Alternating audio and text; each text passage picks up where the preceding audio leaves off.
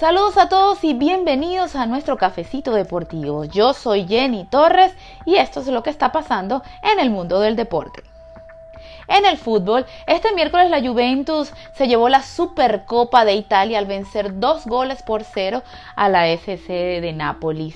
Y el gran Cristiano Ronaldo conquistó el título número 33 en su carrera.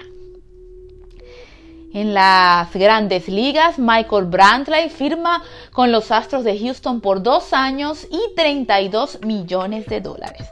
Luego que a tempranas horas se reportara su firma con los Toronto Blue Jays, pues no, se va directo a Houston.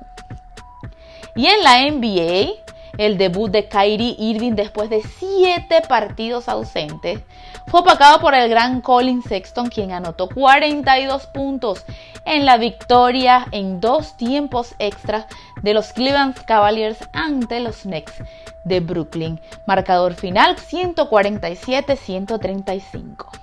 Por su parte, el Big Three o el monstruo de tres cabezas, como usted los quiera llamar, comandado por Harden, Irving y Kevin Durant, anotaron 96 puntos entre los tres, pero la rotación fue muy pobre, así mismo como la defensa. Así que los chicos de Steve Nash tendrían que ir a revisión después de esta derrota.